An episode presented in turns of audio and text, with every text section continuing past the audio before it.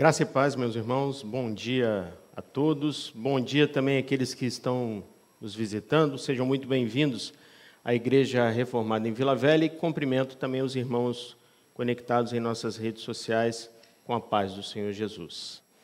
Amém? Vamos abrir a palavra do Senhor na primeira epístola do apóstolo Paulo aos Coríntios, no seu capítulo 2. Para aqueles que estão nos visitando, para aqueles que estão aqui pela primeira vez, nós estamos fazendo uma exposição do livro de 1 Coríntios. O que, é isso? Cada, cada domingo nós apresentamos um trecho da palavra do Senhor e pregamos o que, que o apóstolo Paulo passou, quer nos ensinar com essa carta à igreja de Corinto. Bem? Então, capítulo 2 da primeira epístola de Paulo aos Coríntios, nós vamos ler do verso 1 ao verso 5. Então, vou pedir para os irmãos projetarem, por gentileza, e vamos ler, meus irmãos. Eu, irmãos, quando fui ter convosco, anunciando-vos o testemunho de Deus, não o fiz com ostentação de linguagem ou de sabedoria, porque decidi nada saber entre vós, senão a Jesus Cristo e este crucificado. E foi em fraqueza, temor e grande tremor que eu estive entre vós. A minha palavra e a minha pregação não consistiram em linguagem persuasiva de sabedoria, mas em demonstração do Espírito e em poder, e de poder, para que a vossa fé não se apoiasse em sabedoria humana, e sim no poder de Deus. Louvado seja Deus. Vamos fechar os nossos olhos? Senhor, nós te louvamos, meu Pai, nós te bendizemos e pedimos, meu Pai, que Senhor possa iluminar as nossas mentes e os nossos corações para a aplicação da tua palavra. Possamos sair daqui transformados pela Santa Escritura de Deus, fortalecidos nela. Nos abençoa nessa manhã, oramos assim em nome de Jesus. Amém. Então, meus irmãos, já dando já spoiler, que a gente brinca, o que é spoiler? Quando você já adianta o final. Mas para os irmãos anotarem mesmo as três características principais dessa passagem que chama-se a vocação da pregação, o caráter da pregação de Paulo. Então, qual foi o caráter da pregação de Paulo? O resumo da pregação de Paulo. Primeiro, nós vamos ver nessa manhã que a pregação de Paulo, ela exigia, ele vai demonstrar que a sua pregação e a pregação dos apóstolos exigia dedicação exclusiva. Paulo e os apóstolos se dedicavam exclusivamente à pregação e à transmissão da palavra de Deus. Quer ver o exemplo disso? Atos capítulo 6, quando eles vão eleger os diáconos, porque tinha aquela contenda na igreja e era importante, estava dificultando ali para os apóstolos eles servirem as mesas, eles definem ali a função dos diáconos, que eles iam cuidar das viúvas, dos órfãos e servir as mesas. E o que, que sobrou para eles? Qual foi a função dos apóstolos? Foi: e quanto a nós, nos consagraremos à oração e ao ministério da palavra. Então, a dedicação de Paulo era essa. Ainda, em sua carta a Timóteo, Paulo orienta ele: olha, você, como um jovem pastor, você vai levar a palavra a todo momento, a todas as pessoas. Ele diz: olha, prega a palavra, insta, quer oportuno, quer não, ou a tempo e fora de tempo. Corrige, exorta, repreende com toda longanimidade e doutrina. Então, anotem aí, a pregação dos apóstolos de Paulo, ela era de dedicação exclusiva. Ainda, segunda característica da pregação de Paulo, a pregação dele não dependia da eloquência dele, do conhecimento dele, da sabedoria humana dele, nem de ninguém. A pregação depende somente do poder do Espírito Santo de Deus. Então não tem oratória, recursos humanos, né? boa aparência, nada disso. Eloquência, palavras de efeito. O que transforma a vida do homem é o poder do Espírito Santo. E ele fala, em Atos 4 nós vemos isso, diz assim: Tendo eles orado, tremeu o lugar onde eles estavam reunidos e todos foram cheios do Espírito Santo e com intrepidez anunciavam a palavra de Deus. Então, mais importante do que qualquer coisa nossa, natural nossa, nós somos dependentes da ação do Espírito Santo. Terceira característica, a motivação. Qual era a motivação da pregação de Paulo? A motivação da pregação de Paulo não era que aqueles que ouvissem a pregação fossem discípulos de Paulo, seguidores de Paulo, nada disso. Ele pregava para que aquelas vidas que fossem transformadas fossem discípulos e seguidores de Jesus. O exemplo, acima de todos, é Jesus, o nosso Salvador, louvado seja Deus. Dadas essas características, nós vamos ver agora as características da cidade de Corinto.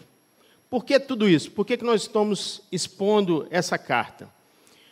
Corinto era uma cidade na Grécia, muito rica, muito importante, uma cidade portuária com comércio punjante, forte, muitas riquezas chegavam ali, uma cidade também que tinha faculdades, então conhecimento filosófico, conhecimento humano ali era muito rico, muito grande.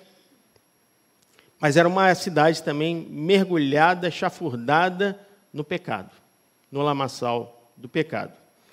E Paulo, ele instala essa igreja ali, ele, cria, ele abre essa igreja, e depois de um tempo, essa igreja começa a desenvolver problemas.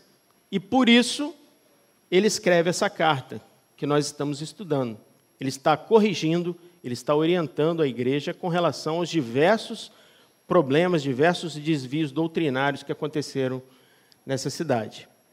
Então, era uma igreja que, em vez de amadurecer, ela desenvolveu vários problemas sérios, porque ela não se separou do meio em que ela vivia. Vivia em meio a uma sociedade pagã, com vários maus exemplos, e esses maus exemplos começaram a influenciar a igreja. Como, por exemplo, divisões ou facções, né? Então nós vamos ver um pouquinho mais à frente, nos próximos capítulos, que tinha um grupo que era de Paulo, um grupo era de Apolo, o outro era de Cefas e um era de Jesus.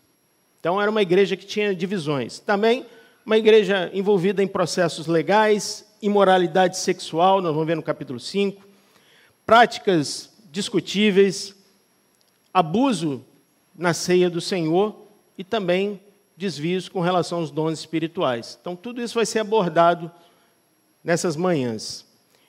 E era uma cidade, como eu falei para os irmãos, muito rica culturalmente, com muito conhecimento, e o passatempo dos gregos era o que? Teatro, né, Olimpíadas, né, tudo isso eles gostavam, mas tinha uma coisa que eles gostavam muito também, que era debates filosóficos, né?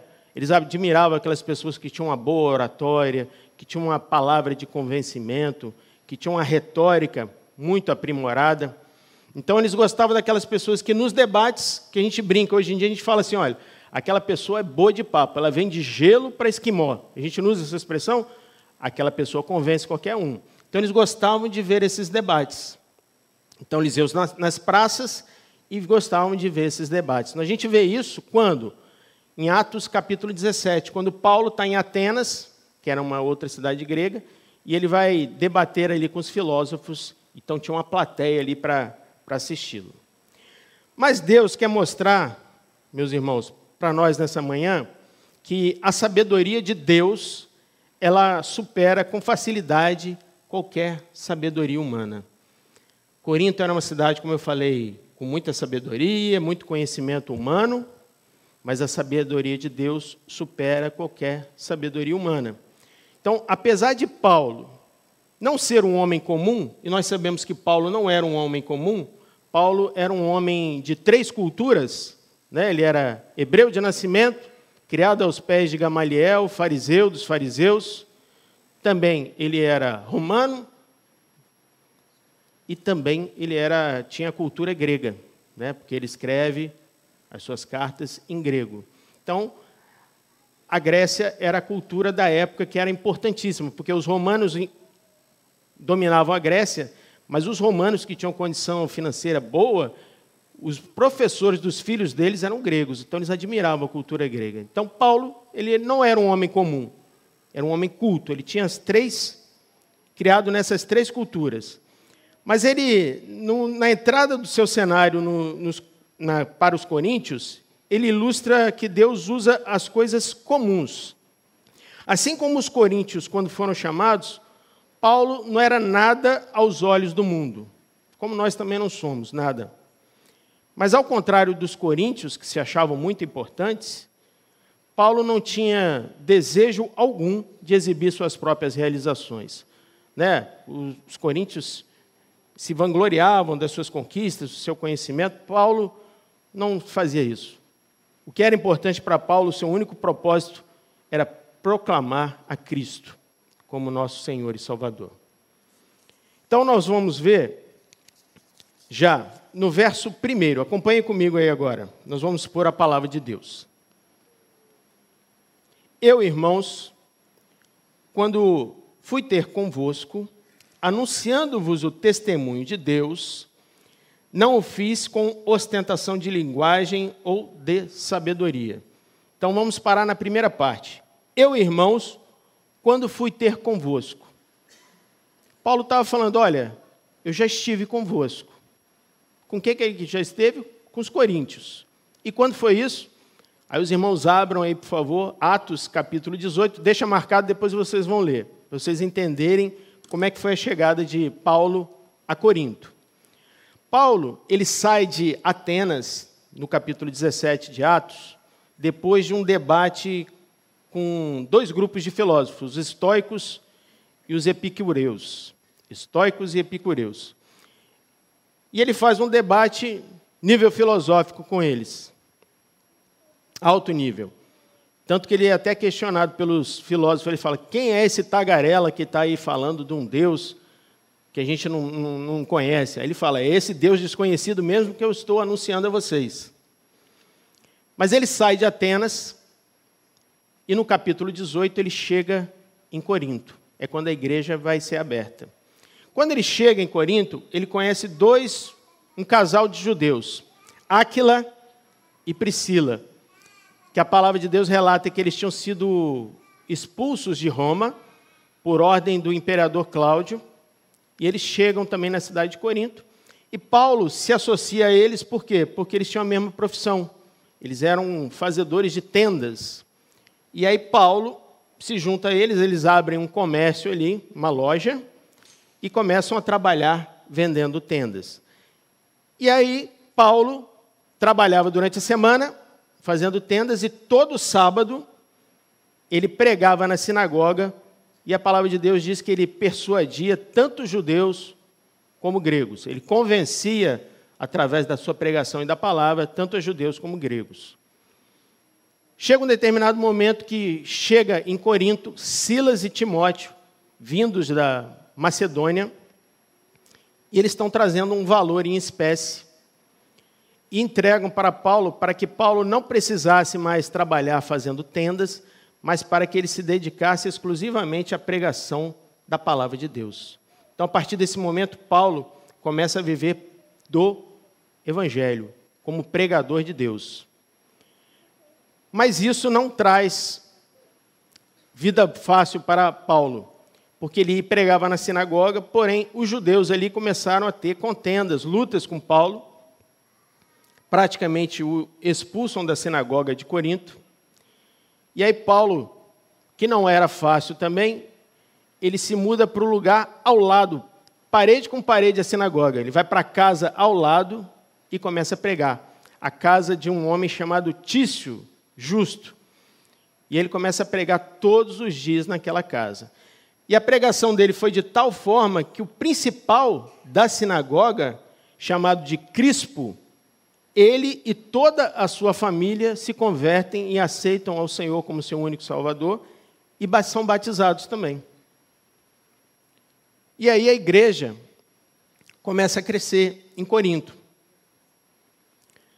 E à noite, a palavra do Senhor relata que Paulo teve uma visão e Deus falando com ele fala: Paulo, não temas, porque diante das perseguições, das lutas que já estavam se levantando, ele fala: Olha, Paulo, não temas e não te cales, eu estou contigo e ninguém vai te fazer mal, porque eu tenho muito povo nessa cidade, eu tenho muita vida para salvar nessa cidade ainda. E Paulo continua. O seu ministério ele, ele permanece na cidade de Corinto, um ano e seis meses ensinando a palavra de Deus. E a igreja cresce.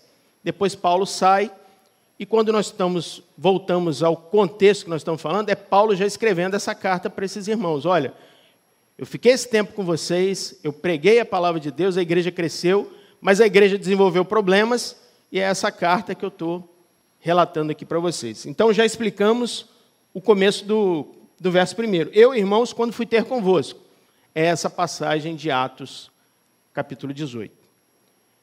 E aí ele fala ainda: Não o fiz com ostentação de linguagem ou de sabedoria.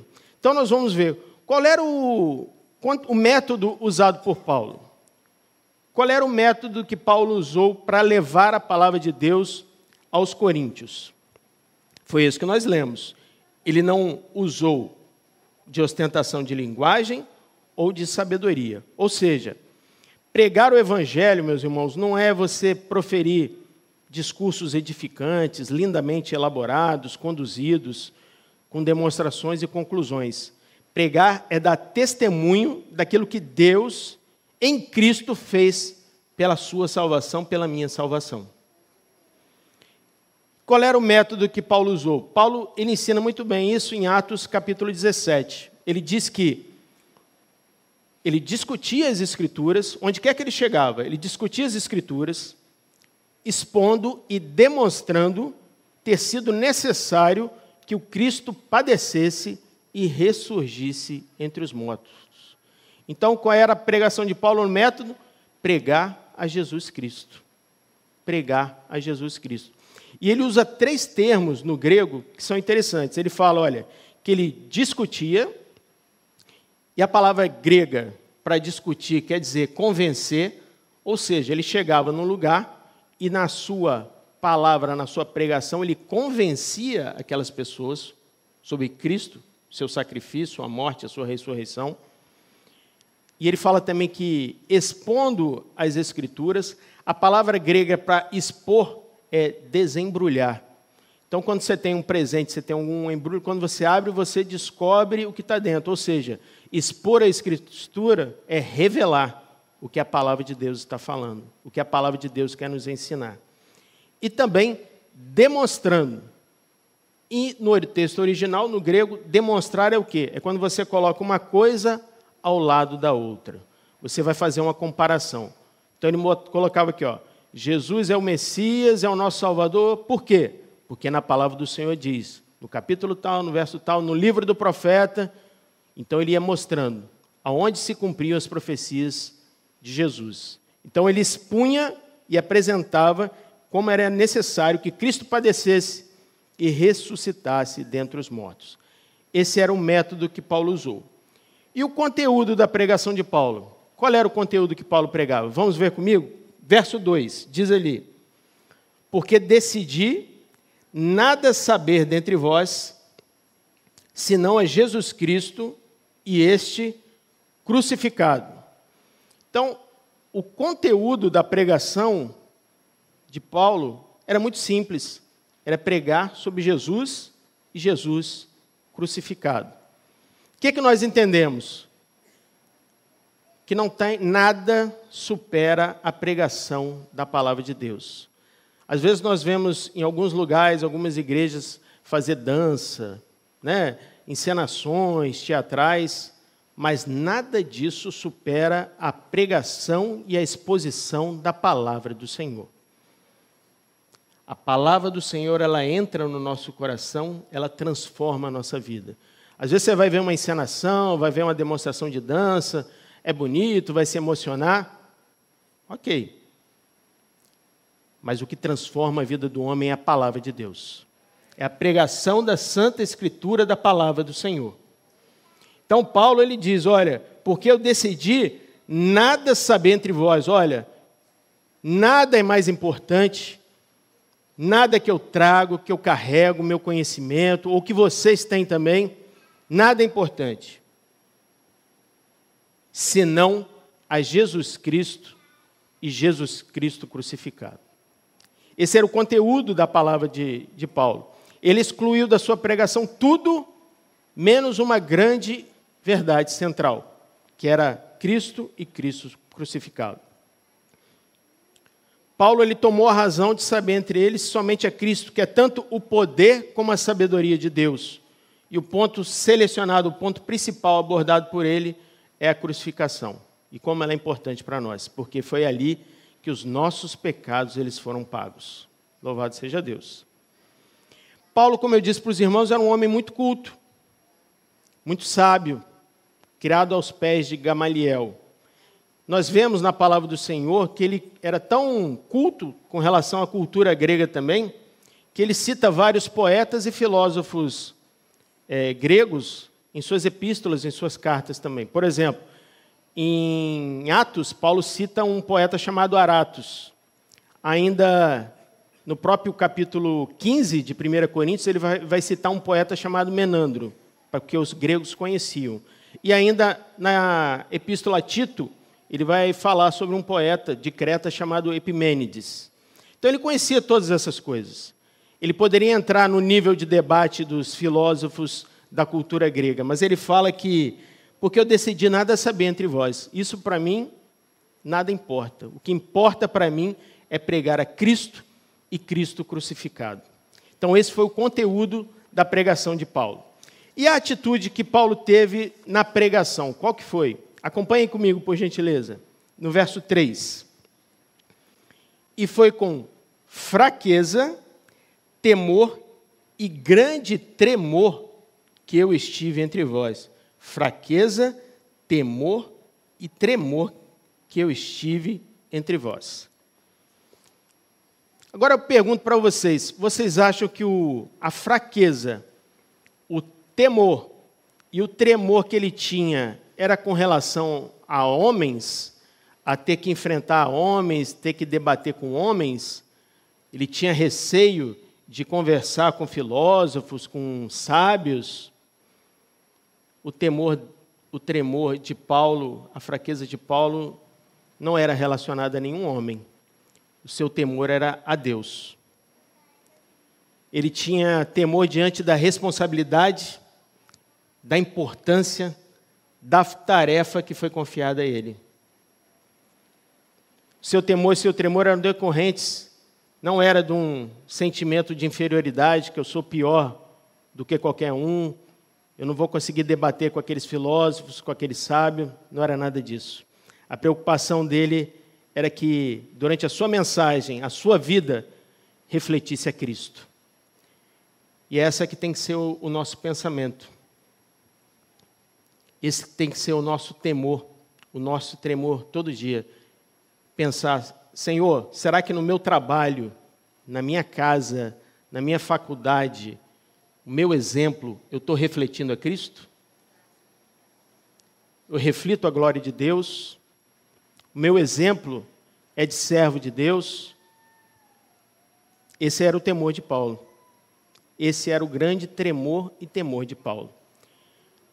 E todos nós, meus irmãos, todo pregador, todo, toda professora, quando prepara uma aula, cada servo de Deus que vai levar a palavra do Senhor, ele, quando sobe num púlpito, ou ele vai à frente, ele tem que ter, ele tem que se sentir fraco, ele tem que se sentir com temor e com tremor diante de Deus. Sabe por quê? Porque quando você vem aqui na frente, quando você vai pregar, você prepara uma aula e você chega assim, eu estou confiante, eu estou bem, eu me garanto, é porque você não está confiado em Deus, você está confiado em você mesmo. E a palavra do Senhor diz que maldito é o homem que confia no homem. Quando você confia em você, você cai. Mas bendito é o homem que confia no Senhor. A nossa confiança tem que ser no nosso Deus.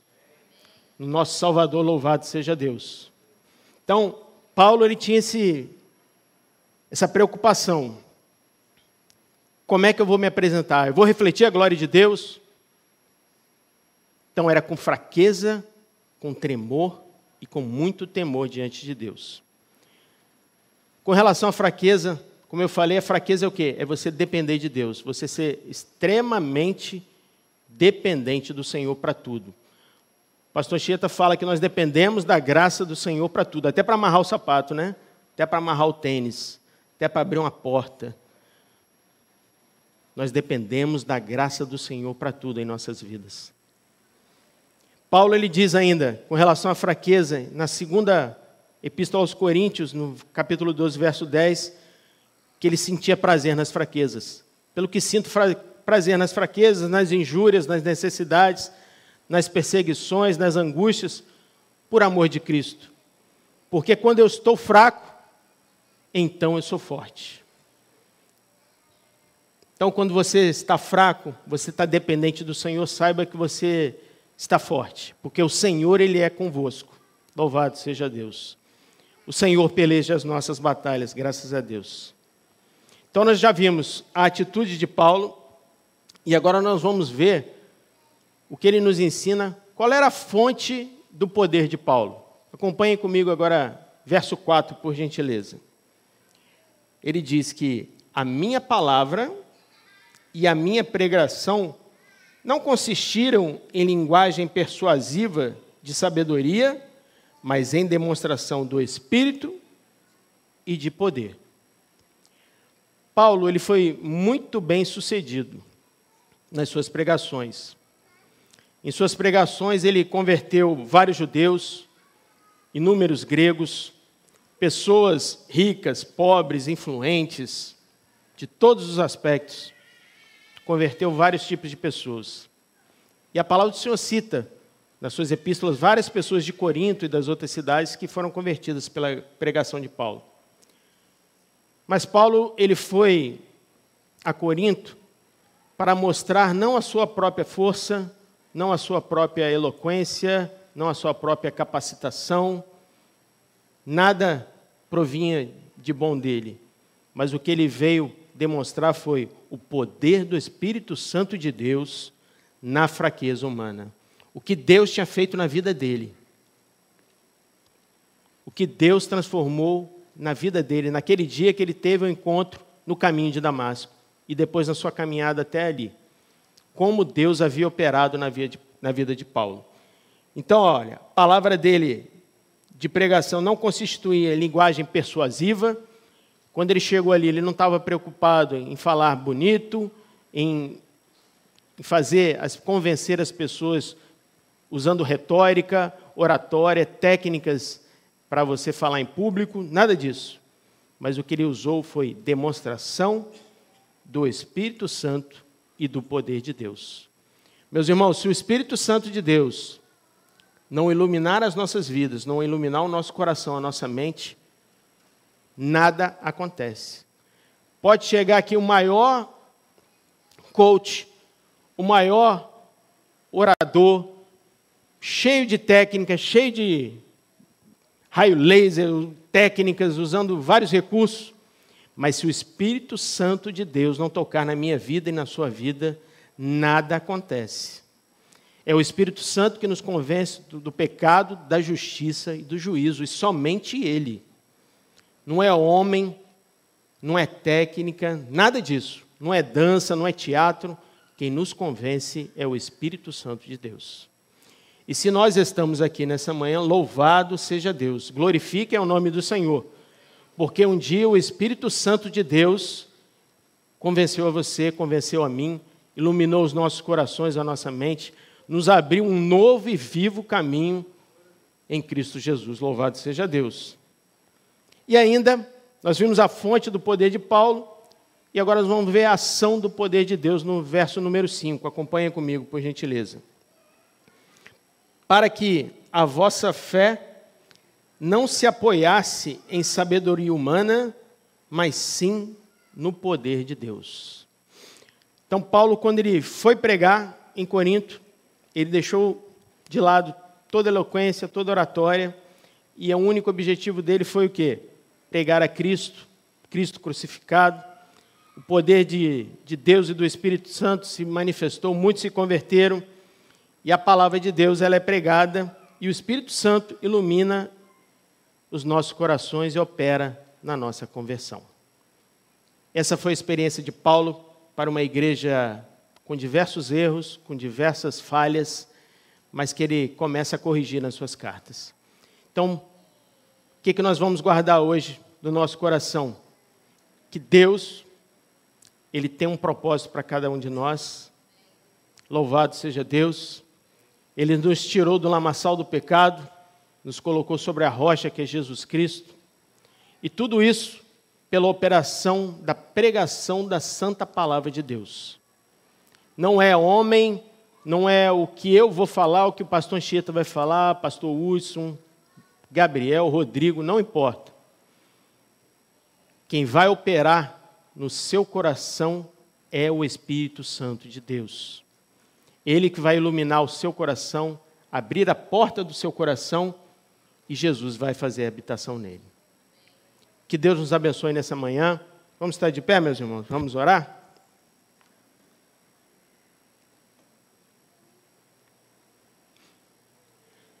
Senhor, nós te louvamos, nós te bendizemos, porque mesmo falhos e pecadores que somos, imperfeitos, o Senhor um dia olhou com seu olhar de amor e misericórdia por cada um de nós que a tua palavra diz que o Senhor nos amou primeiro e nos resgatou, meu Pai, de um mundo tão perverso, chafurdado no lamaçal do pecado. E às vezes nós não víamos solução, mas o Senhor é o Senhor dos exércitos, é o Deus Todo-Poderoso, e com seu com a sua infinita graça e amor, nos resgatou e nos colocou nesse caminho que nos leva para a eternidade com o Senhor. Agradecemos, meu Pai, porque um dia a tua palavra alcançou as nossas vidas. A tua santa escritura se descortinou a cada um de nós.